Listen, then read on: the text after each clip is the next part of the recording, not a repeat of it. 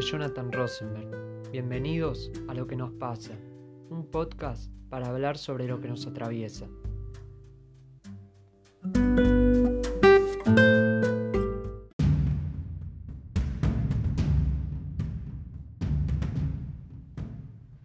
El himno es un símbolo de identidad colectiva cuyo fin es que lo puedan interpretar todos los que se identifican con algo. Lo importante no es la calidad y la interpretación, sino el sentimiento que se pone en ella. Al cantar el himno, cada uno pone lo mejor que tiene de sí, aunque cante mal. El himno nacional no es solo uno de los pocos emblemas a partir de la Revolución de Mayo que han sobrevivido hasta hoy, sino también un foco de discusiones y hasta acusaciones constantes. ¿Está bien ponerle ritmo de cumbia de hip hop? ¿Es lindo o feo? ¿Lo asociamos a una revolución victoriosa o a las dictaduras sangrientas? ¿Es inglés el que no lo canta? Los símbolos, como el himno, tienen el valor de condensar la historia y los significados en elementos muy sencillos que conservan ese valor en tanto y en cuanto mantengan una base inalterable eso que hace que todos se puedan identificar con ellos. El himno no debe servir para el lucimiento de unos pocos, sino para que todos podamos expresar nuestro sentimiento argentino.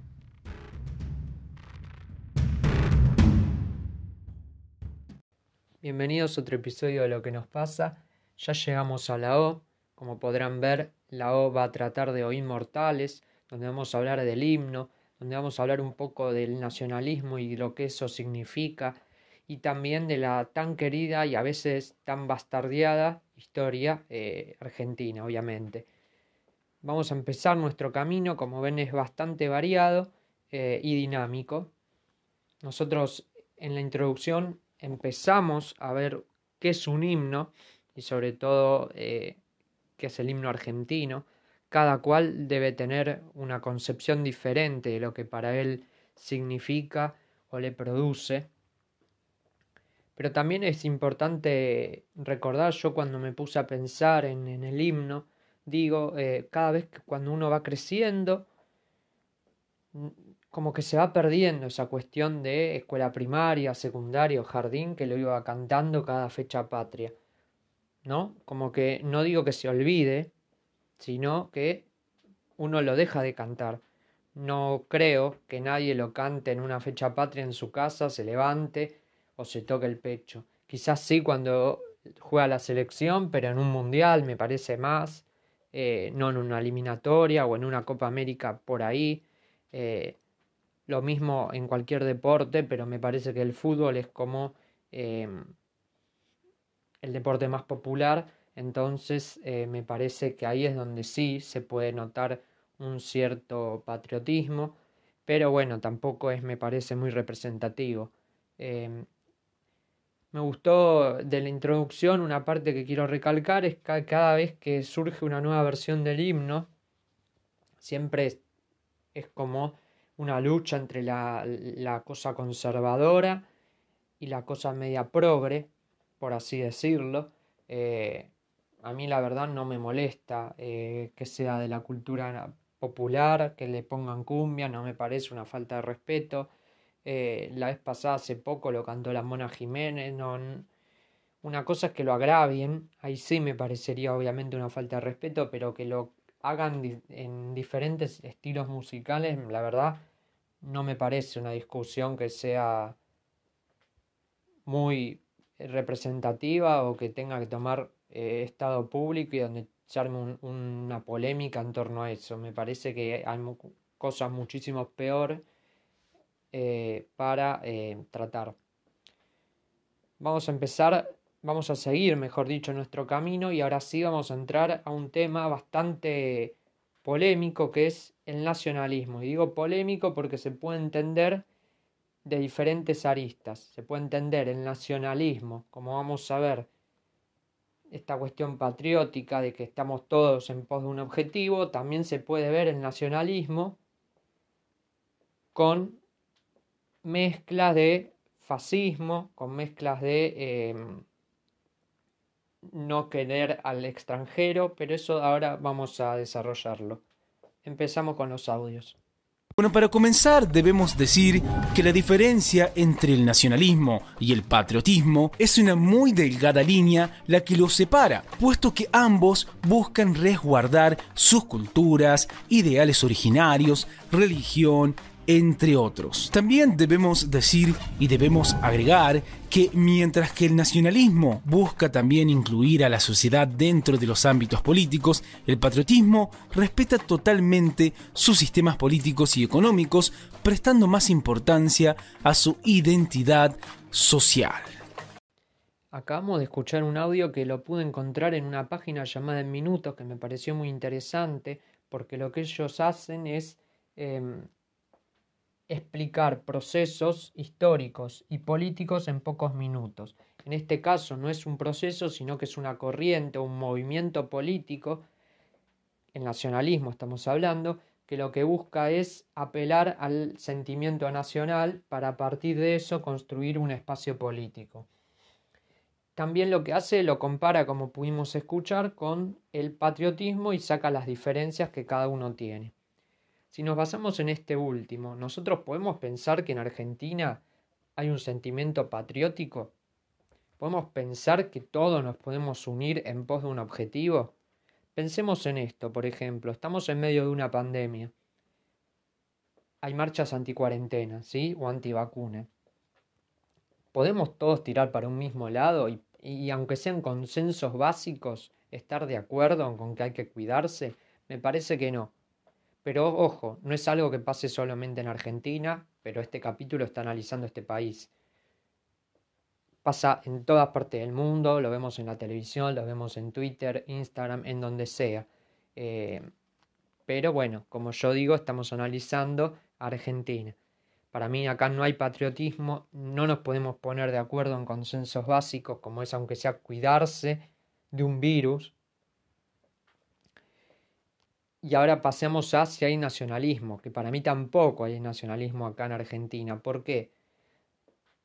Vamos a un nacionalismo, al nacionalismo más eh, terrorífico de la historia, que fue el nazismo, donde se buscaba enaltecer la raza aria en contra de un enemigo, fabricándose un enemigo externo que eran los judíos, también los gitanos, diciendo que ellos tenían la culpa de todo lo que pasaba en Alemania. Entonces, eso es la prueba exacta de lo que es un nacionalismo.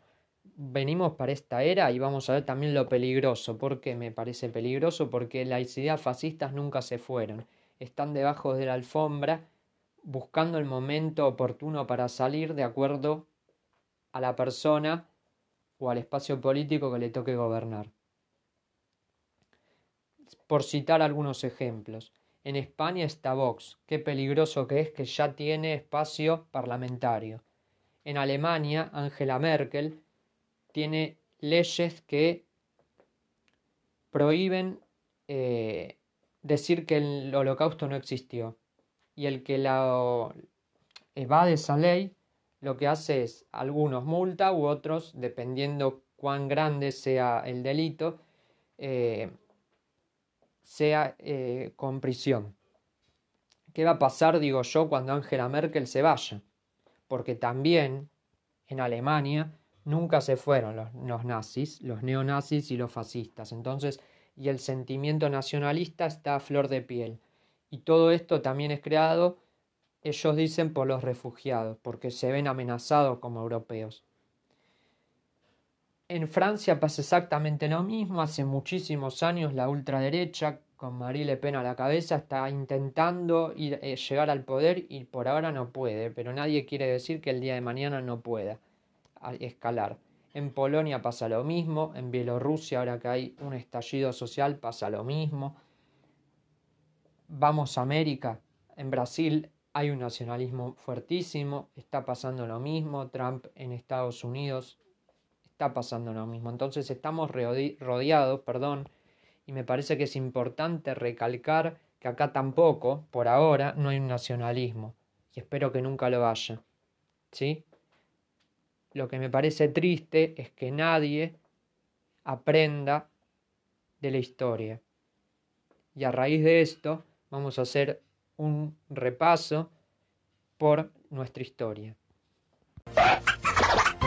200 años de historia argentina sin respirar y ahí va Napoleón conquista España, nos quedamos sin madre y creamos la patria, cabildo abierto, quilombo en Puerta Saavedra, Bono, Fierros, Moreno, las ideas, French y Beruti, el aparato, todos a la plaza, Cornelio versus Mariano, primera junta, primera interna, San Martín vuelve y lucha, la patria. Ya tiene padre, Belgrano pone los trapos, Vicente pone la música, Cabral pone el cuerpo, todos a Tucumán, los diputados van en carreta, la historia va sobre rieles, se vienen los realistas, la madre patria que los parió, el general cruza los Andes, venga ese abrazo, don José Choque, los cinco, don Simón Rivadavia se siente en el sillón de Rivadavia, arranca la deuda externa unitario versus federales de la guerra de la independencia, la guerra civil Urquiza, gana en caseros, tenemos constitución, Sarmiento hace escuela, padre del aula, pelado inmortal, roca, liquida los indios, boom inmobiliario, la tierra cambia de dueños, nuevo siglo, nueva vida, granero del mundo, fraude patriótico, Irigoyen presiona a Peña, sede, voto universal y obligatorio, primer gobierno radical, primer gobierno popular, después el peludo, viene el pelado, que vuelva Hipólito, que vuelva, vuelve y dura poco, primer golpe militar, todos a la plaza, década infame, negocios turbios, don Lisandro muere en el Senado, asoma un coronel con destino de general, pero le cortan las piernas, 17 de octubre, todos a la plaza con las patas en la fuente, nace el peronismo, nace otra Argentina, Perona, raza, Braden, llora, evita, capitana del voto femenino, enfermedad, renunciamiento y muerte, la contra amenaza, todos a la plaza, cinco por uno, no queda ninguno, golpe y exilio, fusilamiento y resistencia, Frondizi quiere pero no puede, golpe y locura, azules y colorados, Ilía quiere pero no lo dejan, golpe y represión, bastones y vergüenza, cordobazo y guerrilla, secuestro y muerte, treleu y masacre, lucha y vuelve, el general le da el cuero, Cámpora al gobierno, Perón al poder, todos a la plaza, Montoneros más Ruchi más triple A iguales seis, a Chauti, Hola Isabel, Perón, tercera presidencia, Ruchi, 23 balazos, todos a la plaza, menos los imberbes, la patria llora, el general Isabel al gobierno, López Rega al poder, Rodrigazo, devaluación y caos, Lorenzo se planta, Casildo se borra, Videla se prepara, golpe, secuestro, desaparición, censura, afano, capucha, tortura, muerte, las madres ganan la plaza, las abuelas también, gritos y silencio, que y el mundial, los argentinos, derechos y humanos, se va Videla, llega Viola, se va Viola, llega Galtieri, tras un manto de neblina nos volvieron a invocar todos a la plaza, el general se cree Perón, los chicos mueren en Malvinas, la dictadura agoniza, todos a la plaza, Raúl recita el preámbulo, Hermiño quema el cajón, triunfo y sorpresa, juicio y castigo, alivio, libertad, inflación y austral, la mano de Dios levanta la copa, todos a la plaza, rico se pinta la cara, todos a la plaza, felices Pascuas, punto final, impunidad y retroceso, Carlos al gobierno, Bunge y Bornal, poder ni salaria, son y revolución productiva, justicia y relaciones carnales, indulto y olvido, minga las promesas, mingo al gabinete, Carlos y Raúl, un pacto feo, feo, feo, reelección, pisa y champán, dicen que soy aburrido, la alianza no cambia nada, que vuelva Mingo, que vuelva, volverá y atrapará millones, corralito, cacerola, saqueos, helicóptero y muerte, todos a la plaza, llega Puerta, se va Puerta, llega Adolfo, se va Adolfo, llega Camaño, se va Camaño, llega Dualde, se queda y devalúe y el que quiso dólares recibirá papelitos de colores que se vayan todos, pero todos se quedan, menos Costequi Santillán, el pingüino se anima, pierde, pero gana todos a la plaza, Néstor no, pingüinas y Cristina Cobos y vos, Antonini, Huerti, la varija, los gauchos se revelan, se rompe el romance, todos a la plaza, Cleto se revela, se rompe la fórmula, crisis mundial y derrota, que te pasa? Clarín está nervioso, todos a la plaza, patriotas realistas, Saavedra, Moreno, San Martín, Rivadavia, unitarios, federales, radicales, peronistas, Eva, Victoria, Azules, Colorados, Represión, Resistencia, Aramburu, Montoneros, Madres, Videla, Raúl, Néstor, Carlos, Eduardo, Cristina, Cleto, Campo, Ciudad, Plaza, Locura, Plaza, Locura, Plaza, Locura, Plaza.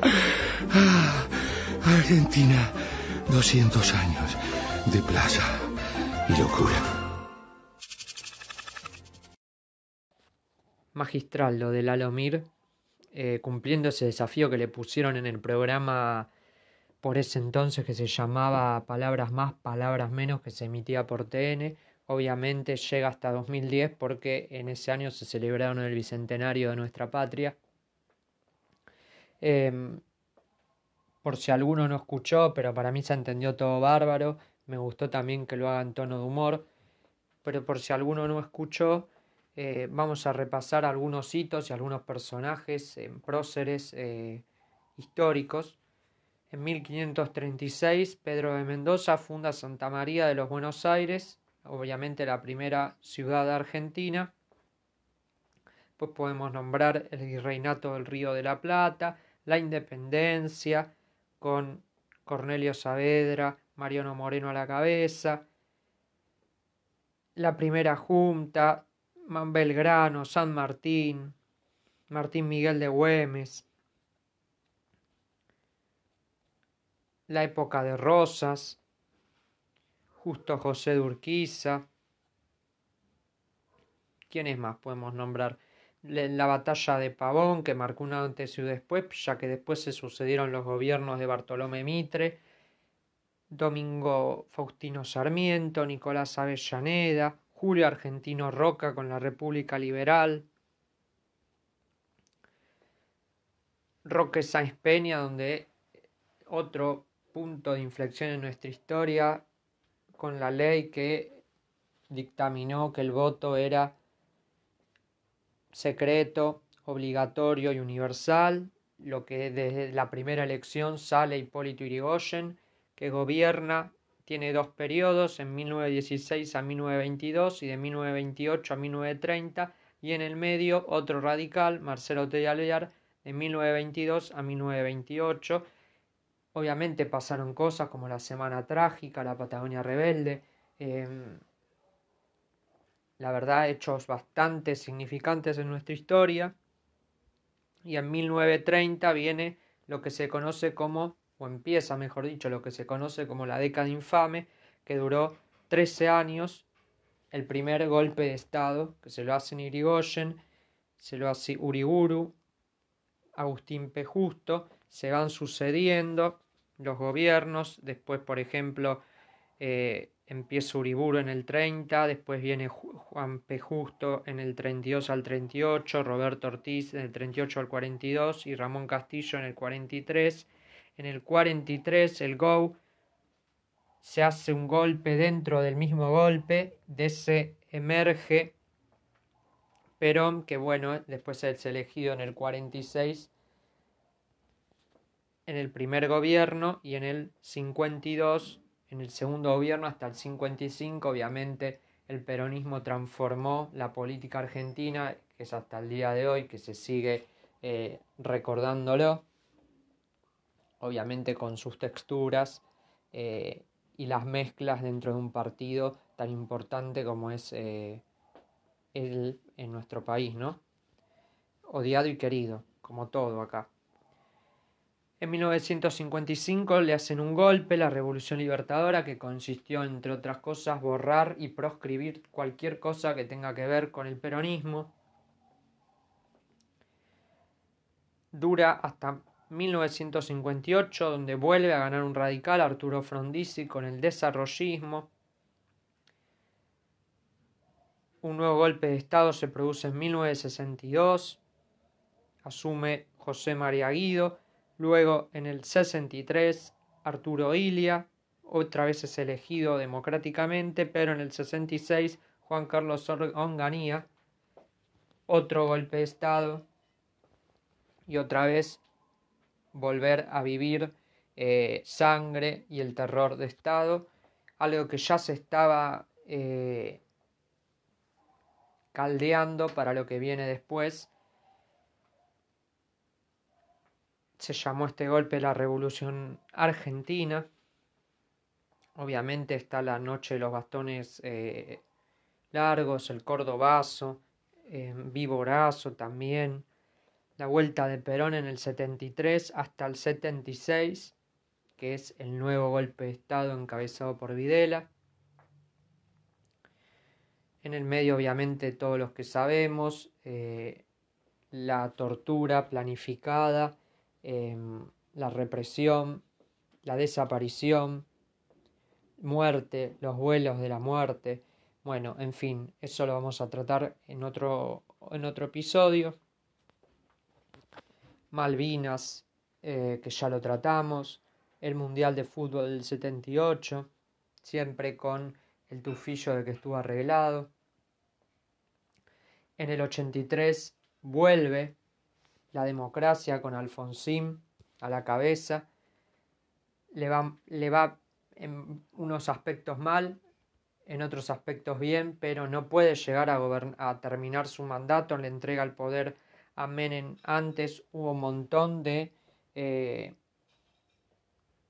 hazañas, por así decirlo, en, en, su gobierno, desde la ley, eh, la CONADEP, y después la ley de punto de evidencia de vida, em, un montón de cosas. Eh, creo que cada presidente merece un capítulo especial. Después vino Carlos Menem, con todo lo que eso implica. El uno a uno, que es el proceso de convertibilidad, que todo estalló en el 2001 con la gran crisis, con em, de la Rúa, yéndose en un helicóptero, los cinco presidentes en una semana, Dualde, Néstor Kirchner, Cristina Kirchner, Mauricio Macri y ahora Alberto Fernández.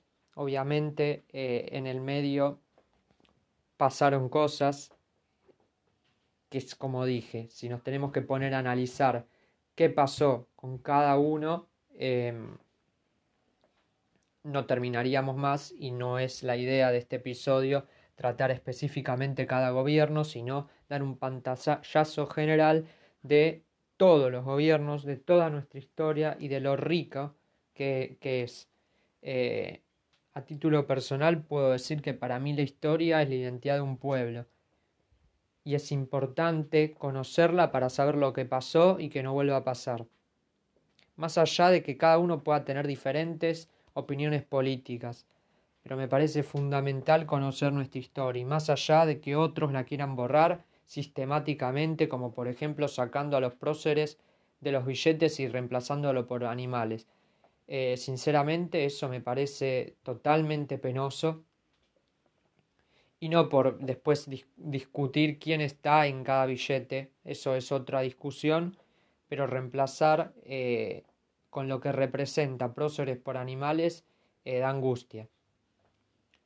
Para ir finalizando el episodio, ahora vamos a escuchar diferentes eh, entrevistas y opiniones acerca de lo que es ser argentino.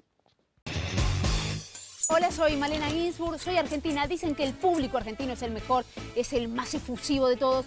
Yo debo ser uruguaya o guatemalteca porque no soy efusiva.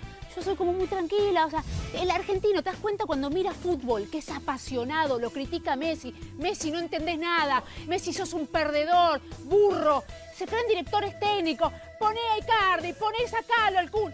Yo, por ejemplo, estoy viendo una película, ponele que estoy viendo Titanic. Yo no le doy órdenes a Cameron. O sea, no empiezo. Mira el, mira el iceberg. ¿No ves que hay un iceberg ahí? ¿Eh? ¿No viste el? DiCaprio, DiCaprio, besala, Kate. Besala, Kate. Dale. Que la dirige Spielberg, que la dirige Spielberg. Bueno, yo soy argentino y los argentinos creo que a veces somos como un poco contradictorios, como que puede haber una dualidad dentro de la misma persona, porque por ejemplo los argentinos muchas veces valoramos mucho lo de afuera, ¿no? Que por ejemplo un tipo te agarra y te dice, no, a nosotros con la pilcha nos matan, vos te vas a Estados Unidos, esta camisa, dos dólares. 2 dólares, te la revolean por la cabeza. Y el mismo tipo, por ahí después, valora mucho lo de acá, que se va, no sé, a Europa y te dice, no, porque te, vas a Europa y te dice, no, vos tenés que ver los Alpes, tenés que ir a ver los Alpes, tenés que ir a ver los Alpes, los Alpes, los Alpes. Y vas a los Alpes y es bajito. Son bajitos los Alpes, ¿eh? como, como Córdoba con nieve, ¿eh? como que no es como acá. Acá ves la cordillera de nosotros, ¿eh? te parás abajo de la Concagua, mirás para arriba y no ves dónde termina, que los Alpes ni los El mismo tipo, el mismo tipo, somos rarísimos. ser argentino, ¿qué es? Es un orgullo. Yo cada vez que pone el, himno se me pone la piel de gallina. Pero vos, parte esencial de mi vida. Lo siento como si fuera una pasión. Tenemos algunas pinceladas que nos hacen característicos. Los argentinos tenemos algo que no tiene nadie. Somos un animal aparte me encanta ser argentina. Para mí es lo máximo. Me llena de, como te digo, de orgullo ser argentino. Tenemos eso de juntarnos a comer, la espontaneidad que tenemos para eso, para ese calor humano. Es eso, la amistad, el, día a día, el compañerismo es. Sentirse realmente con un amigo. es muy expresivo el argentino. Tenemos mucho corazón. No me imagino en otro lugar más que en este. Y yo siempre me quedo con este país. Somos muy desordenados. Somos hijos del rigor y que sabemos solucionar imponderables porque la vida constantemente nos lleva a solucionar. Somos gente en las cuales se puede confiar. En todo sentido, en el mundo nos respeta mucho. El argentino es, querido. Uno tiene la, felicidad de poder decir que es argentino y, ser reconocido en el mundo porque no somos un país eh, que pasa desapercibido. El argentino vive muy pasionalmente todo. Tengo ganas a veces de, hacerme un tatuaje con la imagen del país porque me, encanta. Orgullosísimo de, de ser argentino. Muy interesante las opiniones de muchas personalidades de la industria cultural, del deporte, de la política, acerca de lo que significa ser argentino. Estamos viviendo una época que nos atraviesa la grieta. Esa grieta, fabricada para mí por los medios de comunicación, del cual se aprovechan tanto ellos como los políticos, esa mal llamada grieta que si pudimos, hoy pudimos conocer que viene de tiempos inmemorables, esa dualidad, si sos unitario federal, si sos peronista o antiperonista, no nació hace cuatro años, aunque muchos piensen que sí o quieran hacernos creer que sí. Para mí toda disidencia política es válida siempre que no se falte el respeto y yo creo que ahora estamos en un momento donde nadie se banca la opinión de otro y siempre todo termina en el bardeo gratuito, en la violencia. Y creo que eso nos destruye como sociedad, nos destruye como argentinos. Podemos tener diferentes opiniones políticas, podemos tener diferentes miradas acerca de lo que fue un gobierno u otro.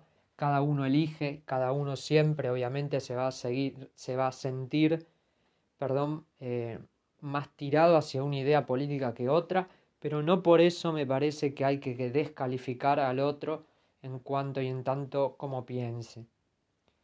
Eso me parece una bajeza absoluta y eso, repito, es lo que para mí destruye nuestro país y destruye nuestra esencia. También por otra parte yo sé que somos un pueblo solidario, pero a veces con todo lo que estamos viviendo me hace dudar. Ojalá que cambie, Ojalá que todo lo que estamos viviendo sirva para algo, aunque dudo, ya por todo lo que estamos viviendo dudo, pero bueno, uno a veces nunca pierde la esperanza y ojalá que haya un cambio y todo sea para mejor.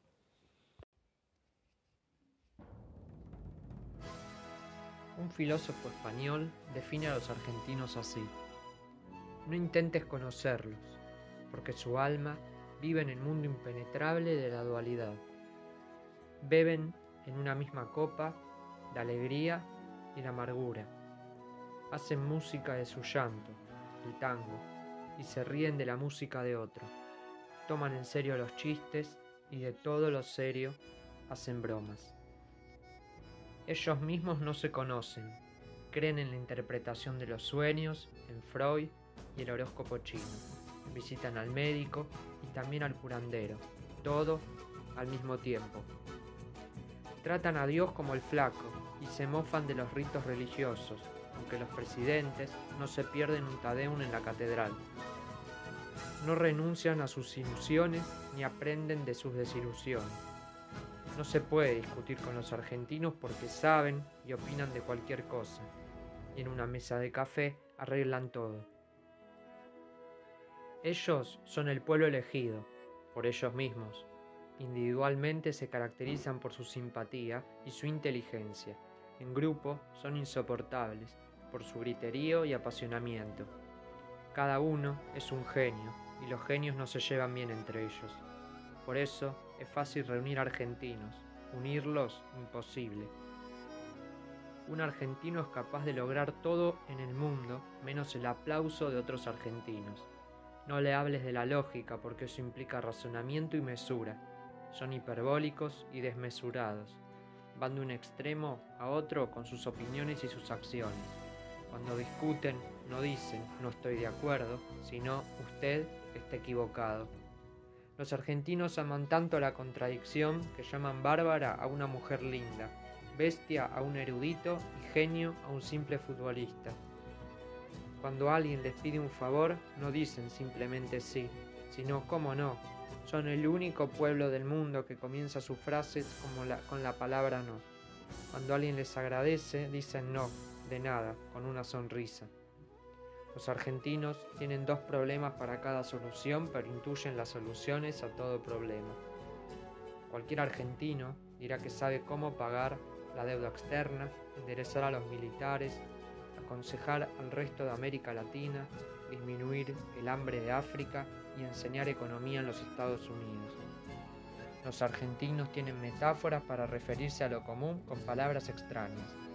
Por ejemplo, a un aumento de sueldos le llaman rebalanceo de ingresos, a un incremento de impuestos, modificación de la base imponible, y a una simple devaluación, una variación brusca del tipo de cambio. Un programa económico es siempre un plan de ajuste y a una operación financiera de especulación la denominan bicicleta. Tienen un tremendo superego, pero no se los mencionen porque se desestabilizan y entran en crisis. Tienen un espanto temor al ridículo, pero se describen a sí mismos como liberados. Son prejuiciosos, pero creen ser amplios, generosos y tolerantes. Los argentinos son italianos que hablan español, pretenden sueldos norteamericanos y vivir como ingleses, dan discursos franceses y votan como senegaleses, piensan como zurdos y viven como burgueses, alaban el emprendimiento canadiense, tienen una organización boliviana, admiran el orden suizo y practican un desorden iraquí. Es muy feo que un extranjero hable tan mal de nosotros. Yo lo viví como un elogio. Me indigna que no nos hayamos dado cuenta que somos los más grandes del mundo. Jorge Ginsburg. Así se fue otro episodio. Nos vamos escuchando la argentinidad al palo de la Versuit. Muchas gracias.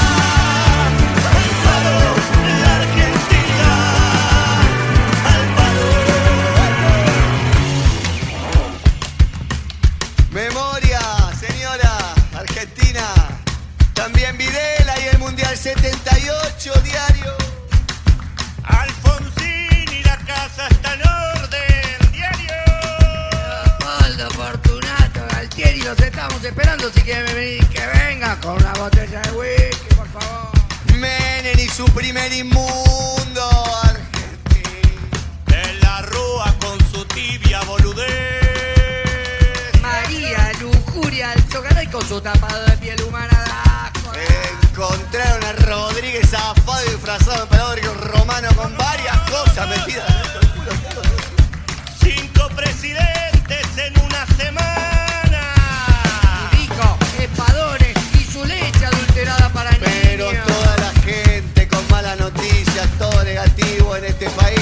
Toca a mí decir una buena. Néstor Kirchner ordenó bajar los cuadros de los milicos asesinos de la ESMA, señores. Fuerte aplauso.